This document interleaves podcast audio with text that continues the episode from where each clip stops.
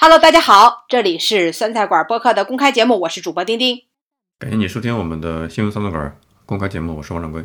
这一周呢，你知道正好是暑期嘛，无论是电影的院线还是电视剧啊，就是都抓住了这个暑期档，然后就非常多的新片上映啊，电视剧也是层出不穷。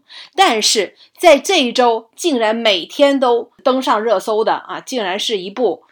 今天豆瓣开分啊，仅四点零的啊一部电视剧，就叫这个《我的人间烟火》。哎，我就很意外啊，因为我想这么多人去看这部烂剧吗？然后竟然是啊，这个有一个热搜叫做“剧是一集没看，气是一点没少生”啊，这可能说的就是我了，因为它上热搜的这个频率实在是太高，各种词条你点开去看的时候，你会发现大致的大家讨论的就是去吐槽的梗啊，你就了解到了啊。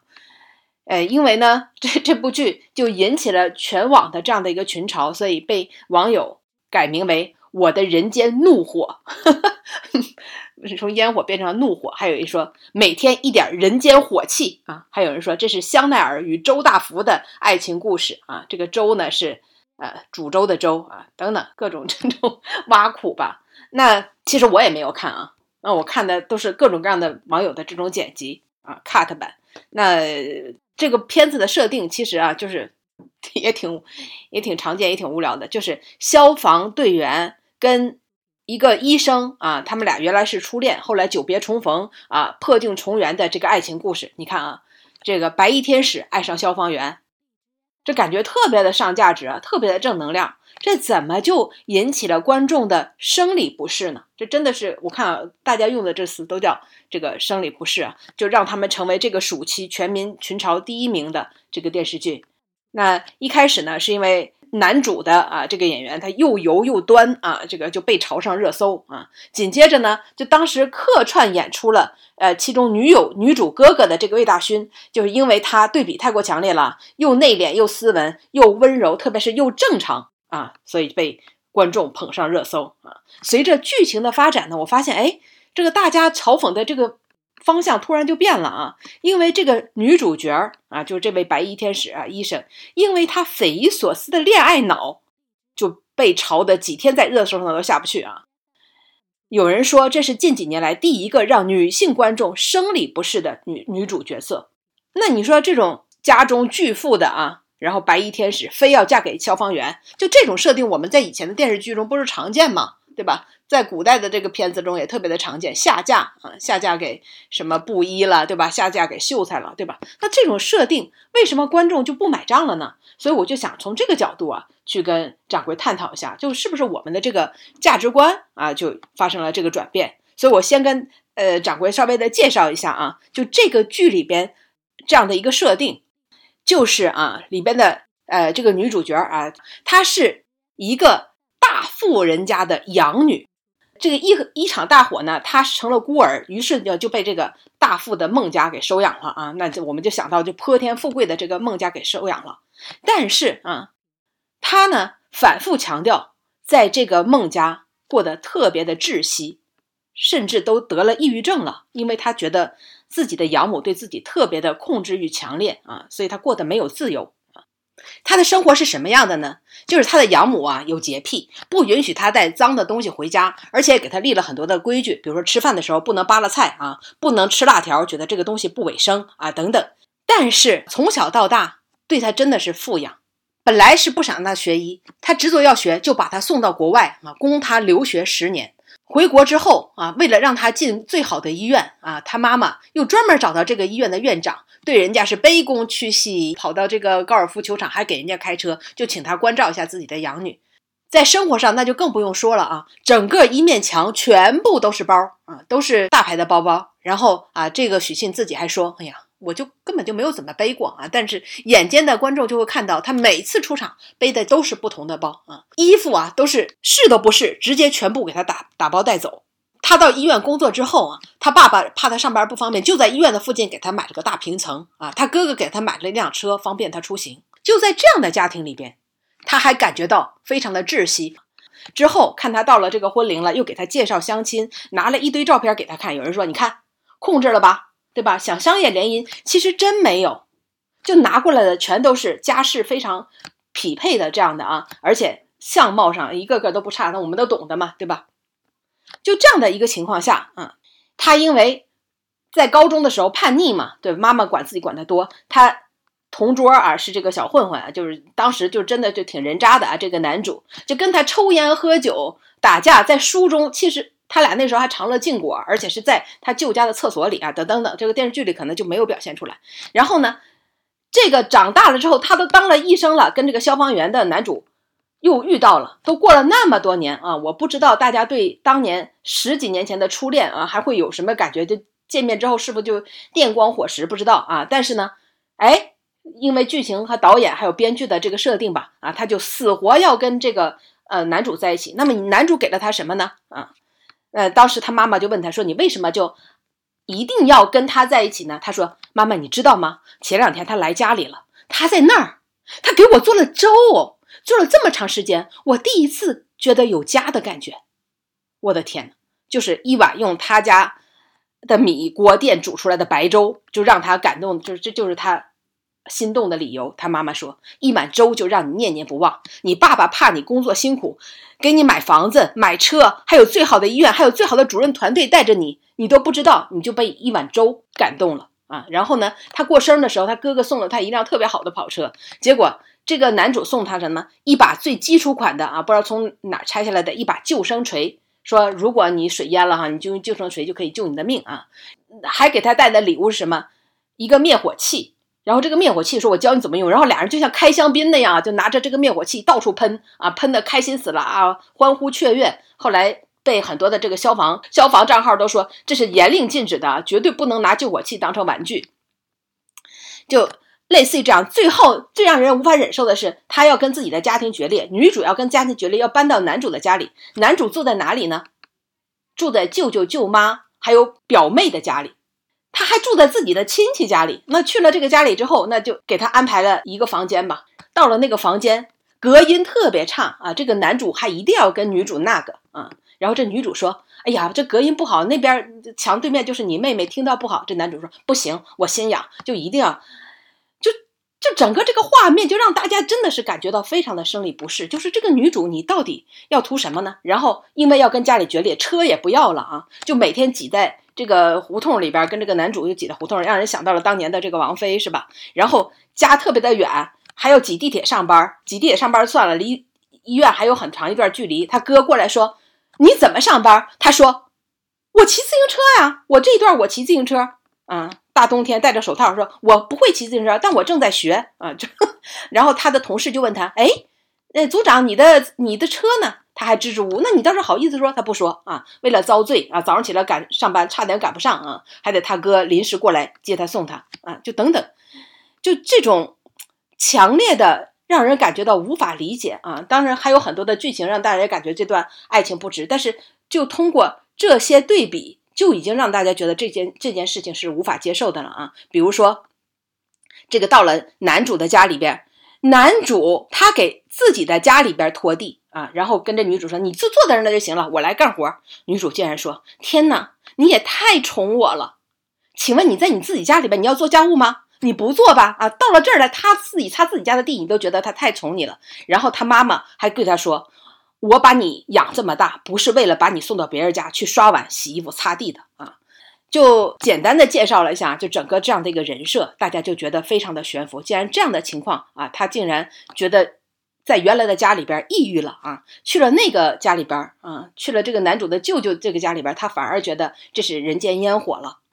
呃，这个也许在过去的这种设定里边非常常见啊，大家也不会觉得什么，因为我们都感觉奉献吃苦啊都是常见的这样的一个设定。但是哎，在二零二三年的这个夏天啊，这个观众不买账了。我看很多人说：“天哪！”麻烦把我送到这种窒息的养家去好吗？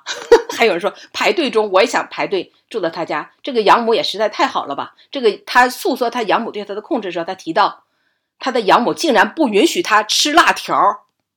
然后很多人说你是没有经过过亲妈吗？请问亲妈会允许你吃辣条，会允许你吃饭吧唧嘴吗？就呃各种设立各种的规矩吗？我亲妈还不如你这个养母呢，所以。说亲妈对女儿也不过如此，你在这个电视剧里就这种设定啊？哦，还有一个，他说，你知道你对我的控制有多严重吗？你竟然不让我挑我自己房间墙纸刷的颜色，我明明不喜欢这个颜色，你非要给我刷这个颜色。哎，这个 就每一个细节都让大家觉得，天哪，你是被收养的。到这个家里，你的还能选择，还墙上还能有墙纸的颜色。你知道在孤儿院是过的什么样的生活吗？啊，我不知道说到这儿的时候，王掌柜，你是不是理解了观众们对这种的不满？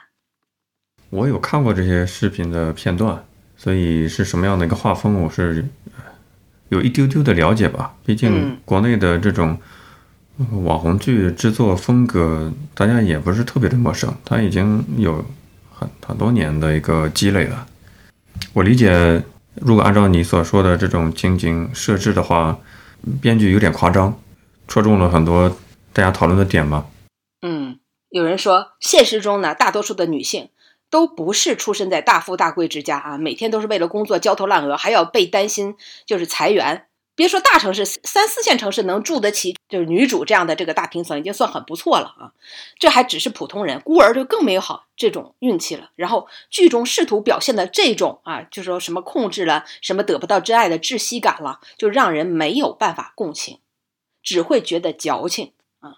那么相反呢，这个里边列举出来说，他妈妈就这个养母啊，就带着这种阶级的眼光说出这种话啊。就过去这种好像要把钱摔在脸上，说你离开我的女儿啊，类似于这种视角啊，说这话说你们两个生活在完全不同的环境下，对生活的难易程度理解也完全不一样啊。这本来是作为反派的人物的话出现的，结果所有的人反而跟他的妈妈共情了，就就觉得这话就说的特别的对啊。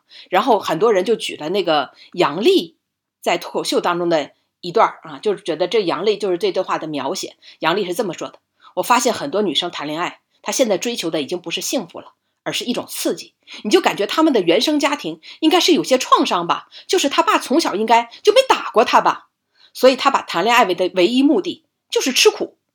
所以他在人群当中选男朋友，就跟我奶奶在锅里选排骨一样，给我那个最烂的，最烂的，这实在是太讽刺了。因为网上群嘲的实在太厉害啊，天天霸榜前三，所以这个央视啊也对这个评价了一下啊，就是说观众对剧里这种爱情高于一切这种单调过时的观念提出了普遍的质疑。拿着旧地图找不到新大陆啊，创作者应该跟上观众的审美，你这种套路简单好用，迎来的将是观众的反感啊。这个我觉得说的还是挺对的。其实说到的就是这一点，就是恋爱脑嘛。这种恋爱脑，掌柜，你有没有印象？就是在过去的时候，其实也经常能看到这样的电视剧啊。一个叫做《望夫成龙》，你看过吗？第一次听说。嗯，这个是周星驰和吴君如演的，当时还是挺有名的，《望夫成龙》。那这个电影呢，很多人看的是泪眼婆娑。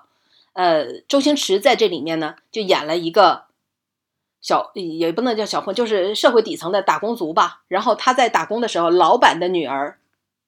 就觉得他很能吃苦，就喜欢上了他。老板是坚决不同意的，说他一无所有啊，就是个穷光蛋，你跟他干嘛？他就一定要跟他。然后他爸爸说：“你要跟他，你俩就走吧，对吧？你也别在我这吃，在我这喝了。”然后他们俩就出去了。出去了之后，周星驰到处打工，找不到一个正经工作，处处碰壁。结果周周星驰说，他遇到一个工作，一定要交二十万的押金，他就能当一个金融产品的推销员。去哪儿找这二十万的押金？吴君如一咬牙去当了舞女，预支了自己的工资，这二十万交给了周星驰。周星驰终于当上了上班族，然后他就每天晚上去陪酒，陪人家跳舞了，这这那的就受尽凌辱。结果周星驰在工作当中，嘿，遇到了一个白富美，就是他新的公司的老板的女儿，对他也是赞赏有加啊，他就一下子就，哎呀，就平步青云啊，过上了好生活。然后他这才知道，竟然。他的老婆在当舞女，他这时候就看不上了，然后回到家就经常大发脾气，还说你都会什么啊？我现在回家跟你一点共同语言都没有，你除了会做饭、会收拾收拾屋子，你还会做什么？我看见你就烦。结果吴君如觉得这种生活过下去已经没有意义了，他确实拖了周星驰的后腿，他说我放你自由，我走吧。然后啊，周星驰一个人就自由自在了啊，就更加的龙腾虎跃了。过了多年之后，他觉得。突然又想起自己的老婆，觉得还是他好啊。但是已经人去楼空。他找到当年他俩住的那个破房的时候，已经没有人了啊。这个时候，他在外面突然看见了，已经就也过上了非常好的生活的吴君如，然后他追上吴君如说：“对吧？我们还能重归于好吗？”吴君如就笑了笑，摇摇头走了。结果他觉得不能再失去他啊，就已经老远了，又回去又追住他，抱住吴君如，然后两个人终于抱在一起啊，破镜重圆。这是多少年前？周星驰还没有大红大火时候拍的电视剧呃电影啊，这种剧情，掌柜，你觉得现在你听起来你觉得离谱吗？我觉得我不知道怎么觉得，因为毕竟年龄一年年的增长，其实身边的狗血故事也听过很多。所谓的恋爱脑，他可能真的有一些人他就是恋爱脑。当然，我不太记得说周星驰有这个电影没看过。不过恋爱脑这种电视剧是由来已久的。我真的认为，琼瑶女士是恋爱脑的开山鼻祖，至少在影视作品这个领域，琼瑶阿姨的作品真是太恋爱脑了。连我这种看剧不是特别多的，都记得一些经典的桥段。这尔康又对紫薇说：“什么？你听我说，我不要听，我不要听，我不要听。”这各种搞笑的梗都是当年从琼瑶女士的作品里面流传出来的。嗯，那是宫廷恋爱脑，对吧？像是伊甸园一样，特别人畜无无害的清纯的那种纯纯的爱意，挺恋爱脑的。然后接下来就是像什么《流星花园》F 四这些东西，不，由来已久啊。哎，这这种恋爱脑，跟我说的这个完全是两回事啊。就是当年这些都没有引起争议，但是现在却跟我们的价值观有巨大的差距。还有一个特别典型的例子，去年有一个热搜啊，突然冲榜。最诡异的是，大家讨论的是二零一二年的一个电视剧，竟然在二零二二年成了网上的爆梗。这个爆梗的名字就叫王宝钏挖野菜啊，甚至被做成了各种各样的表情表情包。当时这个主演叫轩轩啊，他都已经过了那么多年啊。又为这件事儿出来道歉啊，说 影响大家的心情了。那都是十，那都十年前的电视剧了。那这个电视剧演的其实是呃著名的一个呃古代的这个这个这个故事吧，就是薛平贵与王宝钏啊，说的是相府的千金王宝钏啊，为了爱情，就是嫁给了这个薛平贵。呃，就当时啊，跟这个自己的家门啊，全部都断绝了关系。结果薛平贵呢，随着队伍出随军出征了啊，说去平定西凉啊，然后王宝钏就独自一人。你猜他过了多少年？就在寒窑当中啊，这历史确实有这个事件啊，就苦度十八年。那么这个十八年当中啊，他是忍饥挨饿，最经典的一个就是每天去挖野菜。呃，后来呢，这个薛平贵终于是就就成了皇帝啊，这成了皇帝。十八年之后成了皇帝。啊，结果就又去寻找啊，这个王宝钏，啊，把王宝钏接入皇宫啊，夫妻团聚，本来应该是好事吧？结果历史上啊，这个王宝钏只做了十八天的皇后，便因为过去这个身体实在太差就去世了。那么把这个电视剧挖出来，就是因为网友替王宝钏感到不值，纷纷要为王宝钏重写结局。当年二零二二年这个火，就是很多人写了王宝钏重生了。重生穿越回去之后，就应该怎么度过这一生？就无论如何也不能接受这样的一个设定了啊！所以，本来他是这个王宝钏是一个贤良妇德的这个化身，在传统的戏曲当中啊，也有很多的表现。但最近就是包括我们看这个《我的人间怒火》，就类似这样电视剧，为什么大家不接受这样的设定呢？我觉得所谓的吃苦和奉献已经不符合当代人的价值观了。我觉得这个才是才是背后。引透出来的就是现在人们思想的一个变化，有道理啊。关于还要不要吃苦，要不要奉献，这确实是一个特别好的关键词。因为不同年代的人，他们成长环境、一生的习惯会形成烙印，改不了的。比如说，肚子挨过饿的人，他一辈子他都会觉得粮食的可贵，省吃俭用，他有勤俭节约的这种习惯，这是刻在 DNA 里面去的。但是生活在互联网时代，移动互联网时代，那不同的年代的人，大家毕竟在物质相对富足的环境里面，社会观念在变，要不要像过去那样，真的就有一种社会的冲击？这倒是可以去聊一聊。对，本来这个电视剧呢，它是想宣传消防的嘛，对吧？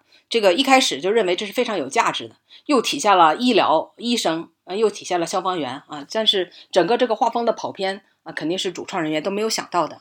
其实我我就觉得呢，这个甚至这部电视剧的原作者啊，小说的原作者，甚至都跑出来就认为非常不喜欢观众呃现在这样的一个走向啊，他就认为这是观众目前啊媚权啊欺弱，呃，这是对钱权的。跪舔谄媚啊，对普通人的极尽尖刻和恶毒的贬低，让他生理不适啊，这是原作者说的，这也当然也被大家一顿嘲讽啊。我觉得其实这是有道理的，就是我们过去就是说，不要嫌贫爱富，那怎么现在的人们就这么明显的嫌贫爱富呢？那电视剧里边大家就觉得，哎，你就应该找个门当户对的，就特别的匹配，就觉得对吧？这个就大家就看上去特别顺眼，你要找一个。根本门不当户不对的，是就你一定就过得就不会幸福。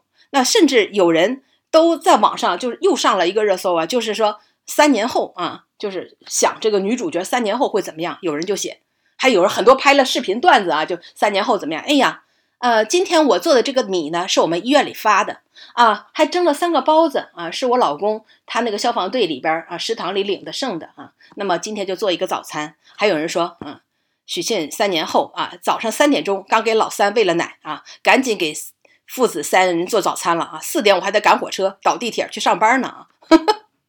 就就大家就觉得，就这种情景已经是很很想象得到的了，就是不会因为你下嫁了之后，你的生活就会变得非常的理想，非常的好，而是能够所见即所得的，就生活的质量大幅的下降。那是因为什么呢？为什么过去我们？没有这样的感觉呢，因为现在我觉得是贫富差距特别的明显造成的，还有现在整个人们经过了现实之后啊，就已经认识到日子不一定是越过越好的啊，这样的一个现实，我觉得所对带来人们思想上的转变。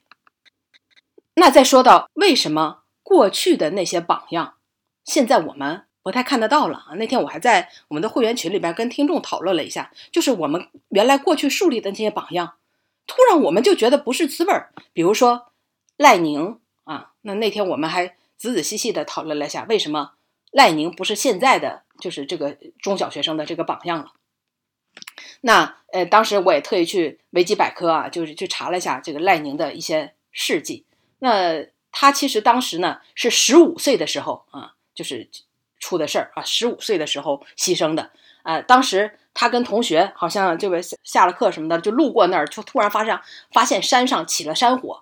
然后呢，这个消防队员啊，是一直在就是呃驱离旁边的这个群众啊，就让大家赶紧转移到呃安全的地方。但是他几次三番要求上山救火啊，结果消防员一个没看到啊，他就去救火了。等发现他的时候，已经是第二天啊，就他已经牺牲在山上了。当时就树立为。中小学生的这个榜样，但是后来在前几年吧，就这个榜样，呃，这个说法在很多的这个教科书上都已经全部都去掉了。同时，啊，就是有些地方还树立了他的这个塑像的啊，很多地方也拆除了。所以我们就分析，就为什么啊，那他的这种榜样的力量啊，现在就不太提了呢？那我就说说我跟这个听众大家讨论出来的结果，就是在一定的这个时代。曾经倡导的是牺牲自我去奉献，就这种精神是倡导的。那么大家就是讨论说，他一个十五岁的未成年，大家学习他什么精神呢？对吧？去去去救火嘛，去这种你又不专业，对吧？又非常危险的这种场所，更重要的事情不应该是保护好自己吗？然后我们就讨论为什么他就是一个十五岁少年就那么执着，那么偏执，就一定要上山救火呢？然后就。在维基百科上查到这个词条里边写，他曾经因为救火多次受到表扬，所以我们就认为那是因为他多次受到了表扬，他这种行为也得到了鼓励，对他来说就形成了一个动力，就是我做这件事情是正确的。那这种鼓动、这种动力啊，其实也是可能他当时做出这种诱因吧。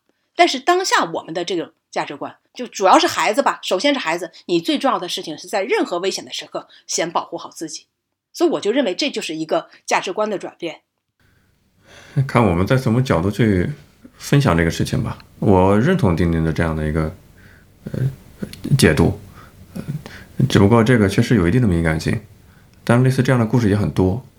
你比如说我的堂哥，他现在快四十岁的人，在他的小学那个年代，他的课本里面都是类似于所谓的牺牲啊、集体主义这样的故事。因为我喜欢看超龄的哥哥姐姐们的教材，提前了解一下，我就印象很清楚，他的课本里面啥故事。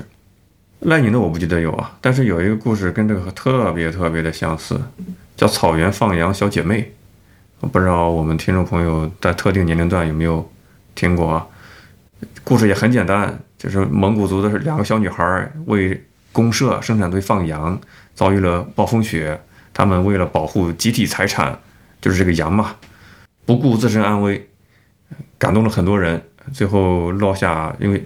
在雪地里面，暴风雪天气冻伤了，一个脚趾头被切掉了，一个双腿截肢，终身瘫痪，把他们的英勇事迹写在了小学课本里面去。但到我那一届的时候，这个故事已经去除了，我是没看过的。它是是在变化。那从另外一个角度，就是从社会道德观念的价值观的角度去聊，也也成立嘛，对吧？一个是国家的立场，一个是老百姓的这种立场，都成立。就你看我们现在。就在学校门口的这种保护，还有我们对平时就对下一代啊年轻就孩子这一代的教育，都是要求你怎么样保护好自己。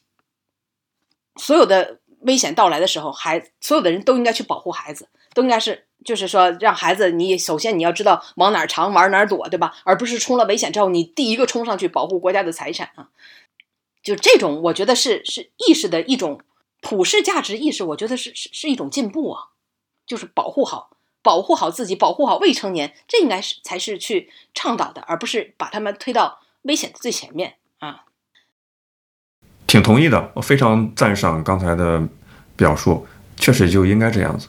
小孩子要保护自己，那其实很多，你像见义勇为，为什么被社会表彰？那确实是从社会道德层面的话，感觉有利己主义。跟利他主义的一个强烈的反差，因为我们见到最多的是利己主义，而不是利他主义。但是见义勇为这种放弃自己的权益、人身安全、安危去救助别人，确实是在人道主义的层面上是很高尚、值得崇敬的、有勇气的一个行为。但是不鼓励，对吧？就好像在警匪啊、抓小偷啊这些东西的话，从来不会鼓励说人民群众。你就跟我一起去抓，去怎么样？其实不会，只是先保护好你的安全，你先别添乱就可以，对不对？哎，这个原则性是很重要的。特别是救火啊这种，真的就是太需要专业。就你如果不专业，就硬冲进去救火，你其实给消防员带来的是就是最大的困难。因为你以为你进去是抢救财物，对于消防员来说，他们的第一任务是抢救生命，就先保证这个火场里边没有生命了。那你说你闯进去，那不就是就是给人家增加任务吗？然后你你又没有那些专业的设备啊，你还救不了，你真的就是只是添乱，这真所以有些事情我觉得是不能去可以去表扬啊，但不能去倡导。那这个啊，我就觉得就大家对奉献、牺牲啊这种观念有所改变。另外一个观念，我觉得有所改变，就是价值观有所改变，就是关于吃苦这件事儿啊。这个我觉得中国人挺爱赞美苦难的。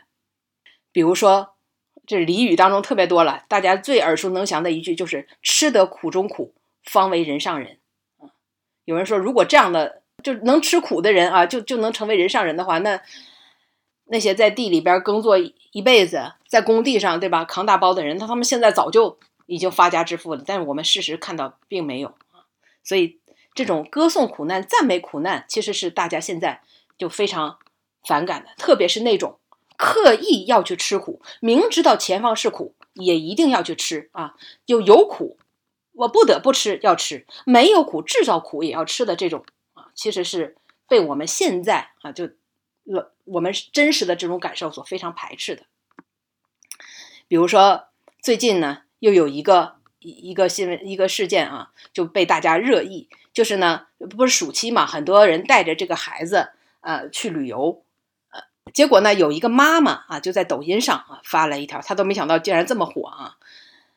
她发了一个，在一个绿皮儿的慢车的这个车厢里面，就是站满了人，坐满了人啊。然后她的女儿看上去也就九岁十岁的样子，站在那个过道里边翻着白眼。她妈妈说：“有困难要上，没有困难创造困难也要上，就是要买无座慢车啊！”就说她女儿已经给我好几个白眼，下次继续。有人说，你为啥要买无座车票啊？又不是什么急事儿，出门前你提前规划一下。结果他妈妈说：“我想我吃过的苦，他也得感受一下。”就这么一个啊，在网上竟然获得了几千条的这个评论。掌柜，你听到这件事时候，你第一个感觉是什么？是不是也有一点不适呢？这妈妈有病，病的不轻啊，可以先看一下心理医生。你知道有一个叫什么巧虎啊？不是巧虎，叫叫什么虎爸什么妈那个猫妈啊，虎妈猫爸，嗯，对，就是给孩子开启吃苦模式，对吧？这就属于特定年代的，就父辈的年代的环境呢，所习得的一些生活的经验。在下一代，他们所处的社会环境里面，有的经验是负资产。你大家好好品一品，有些经验是负资产，是枷锁。它不是说按照你所理解的方式灌输给你的孩子，就是对孩子是好的啊。我想中国父母出发点就是一切都为孩子好嘛，不是这个样子的。有些父辈的经验是负资产，是拖后腿的，是枷锁。因为他们所生存的环境、竞争环境在变化，你不知道这个社会的时代精神是什么，你不知道这个时代对一个强竞争者所要求他们的能力是什么。你把所谓的吃苦，或者说你所所成长那个年代里面其他的一些特质，你试图去传递下去，它不一定是有效的正资产，它是负资产。我看，嗯，很多人对他的评论。真的是现在人们的思想的一个反馈，比如说别人就说你你怎么让孩子遭这个罪呢？他说我还没让他去捡破烂呢啊！就这种言论，他觉得是在为孩子好，是在锻炼他。然后有一个人说，坐无座车乃至忍饥挨饿、酷暑严寒、人后算计、人前白眼，其实这些都不叫苦，它叫穷。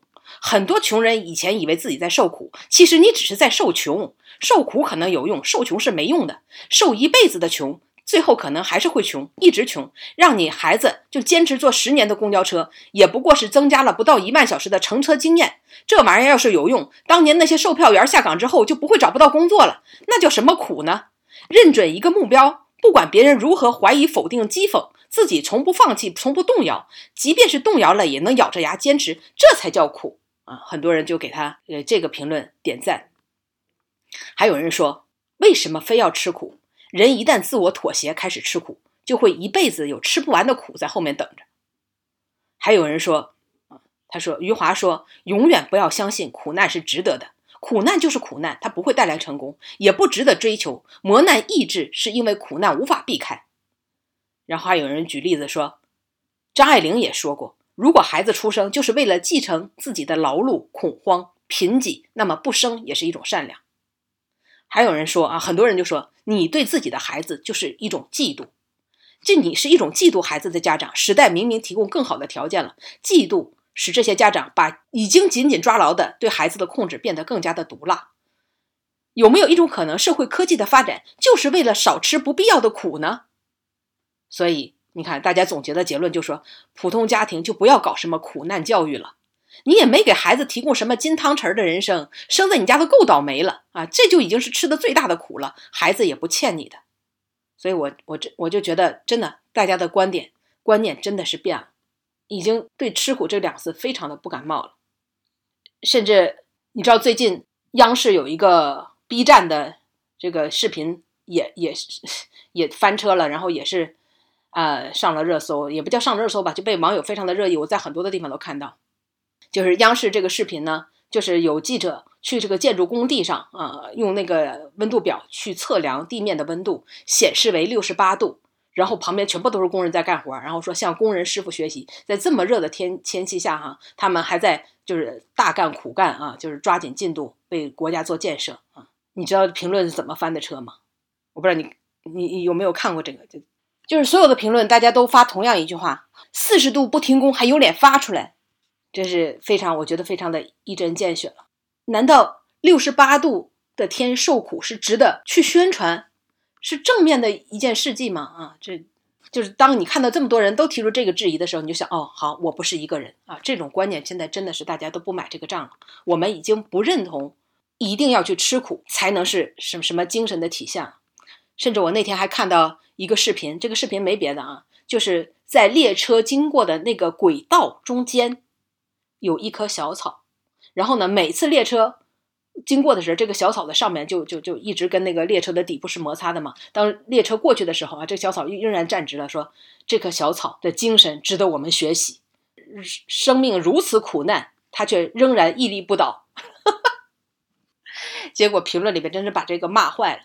大家说，难道我们讨论的就不应该是它根本就不应该生长这个地方吗？它什么屹立不倒？它难道自己想这样吗？这不是不得不去吃的苦吗？为什么还要去赞扬呢？你这是什么居心啊？真的，这个看到这些之后，我我真的觉得这是整个社会观念的一次觉醒。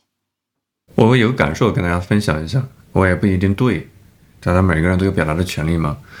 呃，我感觉吃苦跟勤奋有些不一样。这种吃苦呢，我们聊下来几个例子，有点像是啥？有点像是父父母让孩子吃苦，是想把过去的负经验。啊，传递给下一代，这是一种吃苦的方式，就为了吃苦而吃苦。另外一种吃苦呢，其实是工作环境的不规范、不人性、不尊重人的基本的权利保障，反倒是被歌颂为能吃苦，这个是有毛病，这是病，对吧？这是得治的，并不是说在高温天气继续作业就是叫能吃苦，这是显然是有病啊！你你不是那个爬电线杆的那个人，所以你才这么说。这是这种类型的，接下来呢，就是吃苦跟勤奋是应该稍微区别一下啊。我个人的理念呢是，吃苦像是一种自己，我们来到这个世上也没法选择自己的原生家庭，没法选择自己的国籍，在特定的时空环境下你诞生了，有的呢不是含着金汤匙出生的，那你的起跑线比别人落后那几步，那你就不得不。啊，就所谓吃苦，可能小时候玩具没别人多，零食没别人多，校服没别人漂亮，对吧？电脑没别人配置高，手机没别人亮，这都是没办法的这个事情，因为你没法选择自己这个环境，啊，你你必须得靠吃苦的方式，来让自己能够，可能为了生活的品质好一点，那么往前走一走。但是勤奋的话，好像跟吃苦有区别。我是认为人应该勤奋的，甚至我认为在。我们比较舒适的，相对于物质比较富足的环境下来谈所谓的竞争多么的激烈，多么的卷。我个人的观察是，其实很多人都没有到拼智力水平的地步，他连勤奋都没做到，还没到这个之外的下更进一步的拼智力的这个进步。之前我聊留学节目的时候，可能丁丁也是为了捧我，说什么，呃，这个可能拿个。荣誉硕士学位，考个全班第一，对吧？多多么好！其实不是这样子的。我接触下来，我们班上有那么多的国际留学生，有美国的，有印度的，有这种西欧国家的。我发现，如果单论分数说考的高低，那亚洲学生确实考的是很高。但我明显感觉到，论智力水平，我不是最聪明的那一个。我认识的一个美国裔的印度人。超级聪明，智商最高。但是呢，亚洲人有一个特质，他们没有，就是我们真的很勤奋。这个勤奋跟吃苦是不一样的啊！我不是说我是 物质条件上达不上人家，只是相对勤奋用功一些，才导致可能分数会高一些。举这个例子是想说明，就是很多人连勤奋这一步都达不到，就不要再说我我智商跟别人 PK 不了，不是你连连勤奋这一步你都做不到啊！所以。说的比较杂，就两点，一个是吃苦有很多类型，第二个吃苦跟勤奋是有区别的。我是一个相信勤奋的人，但是我不是说建议大家去要去为了吃苦而吃苦啊。我确实我觉得，可能吃苦跟勤奋，如果说有区别的话，就很多被动的、不得已的，我觉得可能是吃苦；但是你主动的、有主观意愿的，那我觉得那可能就是勤奋。我看有人说吃苦这事儿。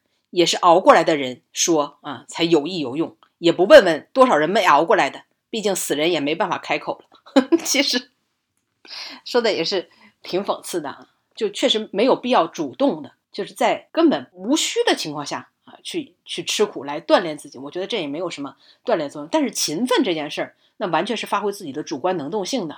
那你说，哦，有的时候说你说苦不苦啊？就是比如说你在追求这个学业的这个途中啊，你比如你都睡在图书馆，熬夜写论文啊等等，那感觉好像也是一种苦啊。但是你是为了追求自己的目标，就是不懈努力。那我觉得可能这个就是就是一种勤奋啊。嗯，我为什么说这点呢？跟我留学没啥关系，因为大多数人可能还是在国内去竞争嘛。我想说的是，如果你是高考生、高中生啊，你面对高考这个环节，我是以前看过，也是一个新闻报道，是讲就是高考这个事情，大家是想考九八五二幺更好的学校，对吧？其实他有时候是拼的是勤奋，按照一定的规则去训练的话。去重复训练的话，你是比较有，就像科学健身一样的，你是能够达掉那个，达到那个，只要你不是说天生有些精神障碍、智力上面呈现这个天生的问题，你只要是在这个社会公众一个一个正常水平、中等水平，你通过特定的训练，单靠勤奋，你就可以达到那个级别。有些考到名校的是吧？他不是说他智力水平有多高，反倒是我我们很多人都是。一二十年在国内的这种教育这个历程，我发现我身边从初中到高中，我身边认识很多很多比我智力水平高的人。我不是一个很聪明的人，认识很多什么物理的，考试都逻辑性、推理性特别强的人，最后反倒高考没有没有我考得好，有各种各样的原因。这是给我一个很深刻的印象，就是其实真的不要觉得你好像认为比别人不聪明，所以你。未来的前途会不怎么好？不是这样子的，很很多人都没有到拼智力水平那一步啊！我再强调是这一点，所以我也是通过这个方式给大家一一些处于这个特定阶段的一些听众朋友们打气吧！啊，这个世界不是你感觉那么 那么不自信的一个状态，不是这样子的。我觉得现在这个时代可能跟你高考的时候也是有一定的差距的，就是命运的齿轮、时代的齿轮一直在旋转嘛。这是网上一个梗，我知道。这句话，命运的齿轮开始旋转了。对，又开始旋转了啊！这掌柜的梗还是 get 挺快。你看啊，就回头说，呃，前面那个电视剧，就我们看原来的一些电视剧的片，我们都觉得很合理。比如说，掌柜不知道你有没有听这个片叫《这个鸡毛飞上天》啊？就 很奇怪，就是你跟我说的大部分我都不知道。就《鸡毛飞上天》得了很多的大奖啊！真不知道，第一次听说。这这个片我特别。反正也推荐你看看吧，可以跟父母一起看的片子，就讲创业历程的。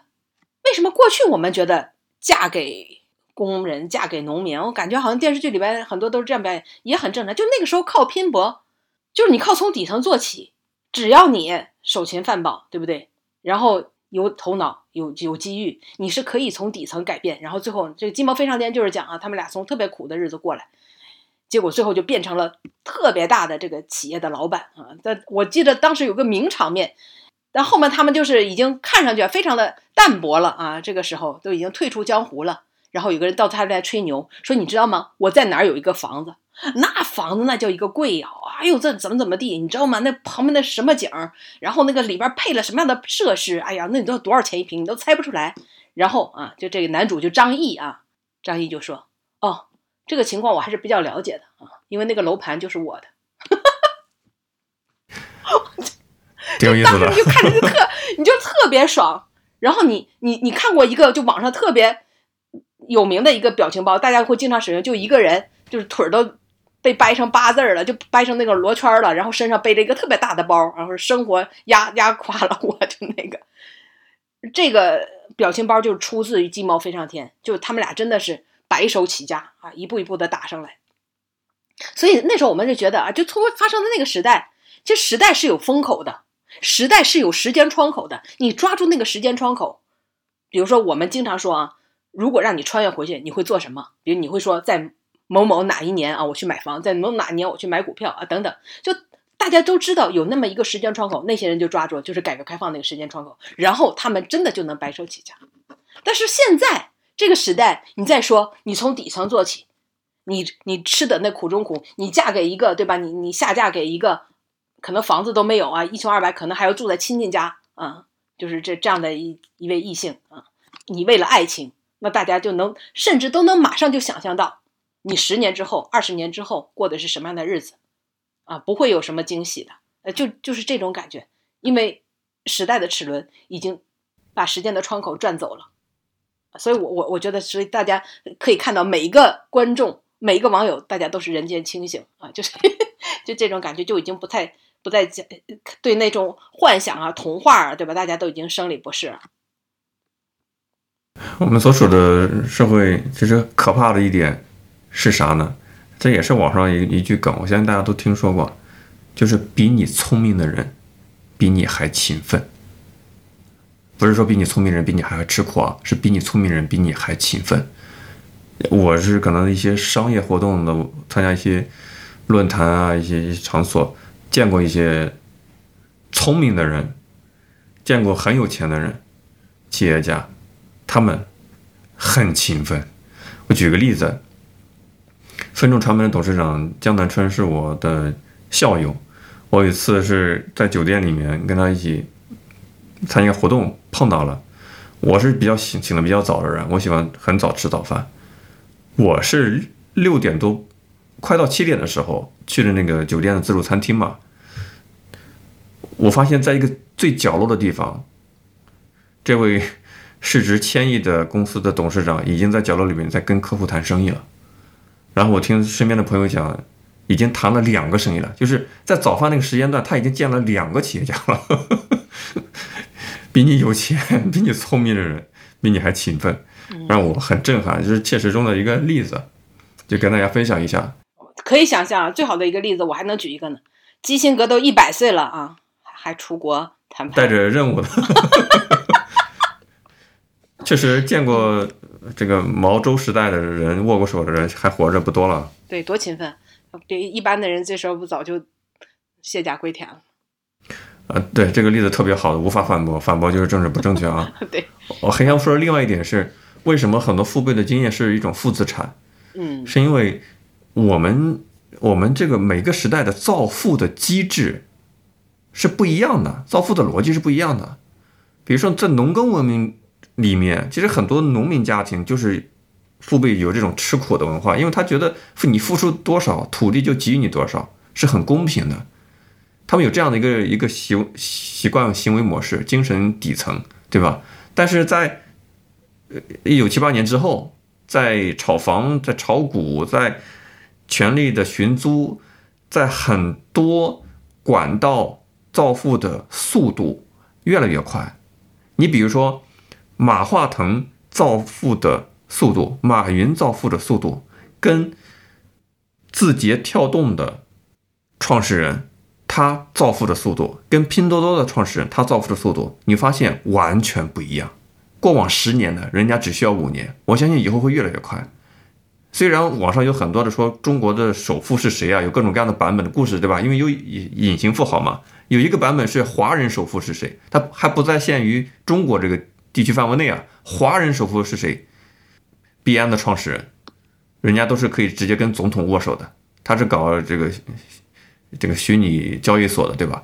就每个时代的造富的机制不一样，吃的苦中苦，方为人上人。那个那个时代的那个逻辑，在现在他在动摇。你可能祖上十八代都没有一个程序员，对吧？因为那个时候计算机都没发明出来。但是现在不一样了。这个底层的这种范式在变化，如果你的父辈没有意识到，对吧？还想试图传递他的那些东西的话，那父辈的认知就是小孩子这辈子认知的天花板，这是很可怕的一件事情。你在塑造你下一代的天花板，认知天花板。我确实非常同意啊，就包括我们现在这正在历经的啊一些观念也在改变，比如说你只要是就读了。重点大学读了什么研究生，读了博士，你就能获得相应的社会地位，你就能找到一个好工作，你就能够改变家庭的这个阶层命运啊。那眼前很多的事实告诉我们，现在就哪怕你读了二十多年的书，想找一个好工作，可能都很难啊。包括我们看到那个北京的一个啊快递小哥。在北漂了那么多年，送快递啊，终于把儿子供到大学毕业，然后就跟他一起送快递，这是很讽刺。所以很多的观念都在崩塌啊，很多新的观念也在呃建成啊。比如我们现在为什么大家又开始推崇过去我们强烈反对的那种门当户对？我们原来很很讨厌的这种啊所谓的门当户对，感觉这是封建的啊，这个陈旧的这个这个束缚。但现在大家又觉得它为什么正确了呢？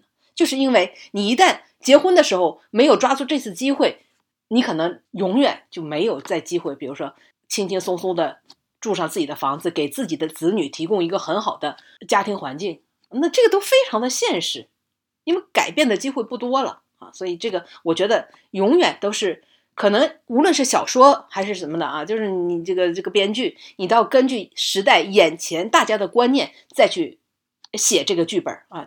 一旦你还要根据老的观念的话，那真的就悬浮了。也真的，这个其实你说现实吧，啊，你说人们的这个嘴脸都很慕强吧，啊，那又怎么样呢？那那实际上过好自己的生活，那就是这样的呀。没办法，我觉得有时候天道也是挺公正的啊。为什么这么讲？其实大多数可能我们每个家庭每一个上一辈向向下一辈传递的是一种思维嘛，所以有的。有的人在传传承穷人思维，有的人在传承富人思维，对吧？这都，呃，我们毕竟动物作为这个人类这个动物是可以传递下一向下一代传递认知经验的，对吧？这是我们高等的地方。但是呢，有一种天道的公正是，啊，所谓的富不过三代，所谓的九八五不过三代，对吧？你可能奋斗了这么二三十年，你好不容易。有了所谓的阶层跃升，但是你很难保证你的下一代 再滑回去，呵 呵甚至这个人的 DNA，不管是在什么年龄段进行生育，DNA 总会有好像按照华大基因创始人这个这个 CEO 尹烨在一个节目里说的观点，好像是由天然的会带这个万分之几的一个突变率。就总会在自然传递的过程中，某某些基因发生突变，你也不知道这个突变是好的还是坏的，反正它是会在突变。这是也不知道是造物主是什么样的机制，让我们有这样的一种可能性吧。我觉得这是天道的一部分。所以从这个角度来讲的话呢，你也不要去过多的激娃，你也不要过多的躺平不激娃，你也不要过多的给自己加太多的人生的戏码，说我要怎么怎么样的。必须得做成什么样的事情，对吧？它有一种巨大的运转的机制，非你个体的力量所能够所能够掌控。你所做的能做的，可能是活在当下，每天享受一些小确幸的乐趣，尽量不给你周围的人施压，造成他们一些人生中的困惑、困扰、压力来源。你不成为别人的压力源，就已经谢天谢地了。我是我是这样的一个感受啊，嗯，我是觉得整个大家就整个社会的这种思路的转变、价值观的转变是开始向着，就是向着利己就这个角度去转变。那你说利己，我觉得说的更加的现实也好听一点，其实就是自保，更加自保的这个角度，就先想我怎么把自己、把我自己的家庭把它过好，把它保护好，而其他的事情我可能真的关注也不了太多。也不想去奉献太多啊，整个的这个思潮，我觉得是这样的啊。现在大家都是想着怎么样让自己的生活的更好一点，怎么样给自己的下一代更好的条件。其实越这样去思路之下，你知道会发生什么像现象吗？其实大家可能就越不愿意结婚。我觉得整个这个思潮就是这样的，越不愿意去冒这种结婚带来的损失的这种风险。所以你看，很多的事情就可以串在一起了。嗯，说的很有道理。我相信，像丁丁刚才节目开头所介绍那些狗血的剧情还会再出现吗？因为不是说编剧差，我真觉得中国的编剧也不是说差，中国不缺人才，只是在这种呃各种审查、各种敏感红线、各种题材不能碰的一种手手脚上带了太多镣铐的情况下呢，就很难再翩翩起舞了。他们也没办法，对吧？中国真的不缺人才，中国有过去有很多电影大师还活着呢，但是你看到也没在啥作品啊，对吧？中国因为很多拍不了了，呃，这也跟时代背景有关系。你也不要埋怨说说编剧是傻叉啥的，把把观众智商怎么去碾压，不是这样子的。可能人家也有自己的苦衷，对吧？人家甚至说明还有很多资本大佬、各种干爹的递小纸条呢。这个剧情该怎么改改，给他戏份多一点，对吧？都很很无奈的。嗯，不是说人家没没有人才，我觉得我们 我们中国不缺人才，都是有顶尖的人才，只是他们带了太多的镣铐。我今天其实是在网上看了那种很快的那种电影的，你知道吧？那种短视频，就把整个这个剧情给你讲一遍。我就看了那个《望夫成龙》啊，就周星驰跟吴君如的这个。哎，我我真是血压升高。就以我现在是是自己自现现有的这个价值观，我是接受不了，就觉得很活该的这种感觉。最后吃了那么多苦，然后没有得到回报，就非常的活该啊。然后竟然还走到一起，请你俩锁死啊！然后我看。其实还外国的话里边啊，名名金句里边，我觉得也有一句说的也挺好的啊。当然这个英语我就不念了啊，翻译过来大意都是：你不如就去走那条最简单的路吧。人生它并不会因为你受了苦而给你加分。就是如果我们有轻松简单的路，以前我们就好像感觉不够刺激啊，不够挑战。但如果真的面前你就有，还有另外一条充满艰难艰险，然后在我们对未来的预期不明显。不明了啊，无法预期日子无论怎么过都会越过越好的这样的一个情况下，还是去选择那条简单明了的路，肯定是更是符合现在的现实。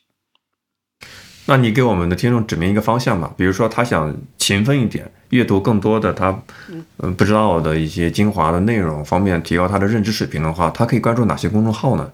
呃，酸菜馆播客在下面的小菜单里，你一点就有啊，酸菜馆的会员节目。这会员节目啊，每周六上线啊，一个多小时，真是干货满满，信息量爆棚啊！通过这一个节目，你可以站在中国放眼世界啊，了解到很多的观点和信息啊，真的是收获非常的大。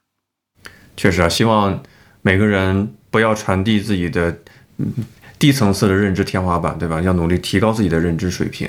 丁丁，你这个介绍非常的详细了。那我再重复一遍啊，就是公众号里 搜索“酸菜馆播客”就可以找到所有的往期的内容。感谢大家的收听。嗯，这是最简单的路啊。OK，我们下期节目再见，拜拜。更多节目下载荔枝 FM 收听。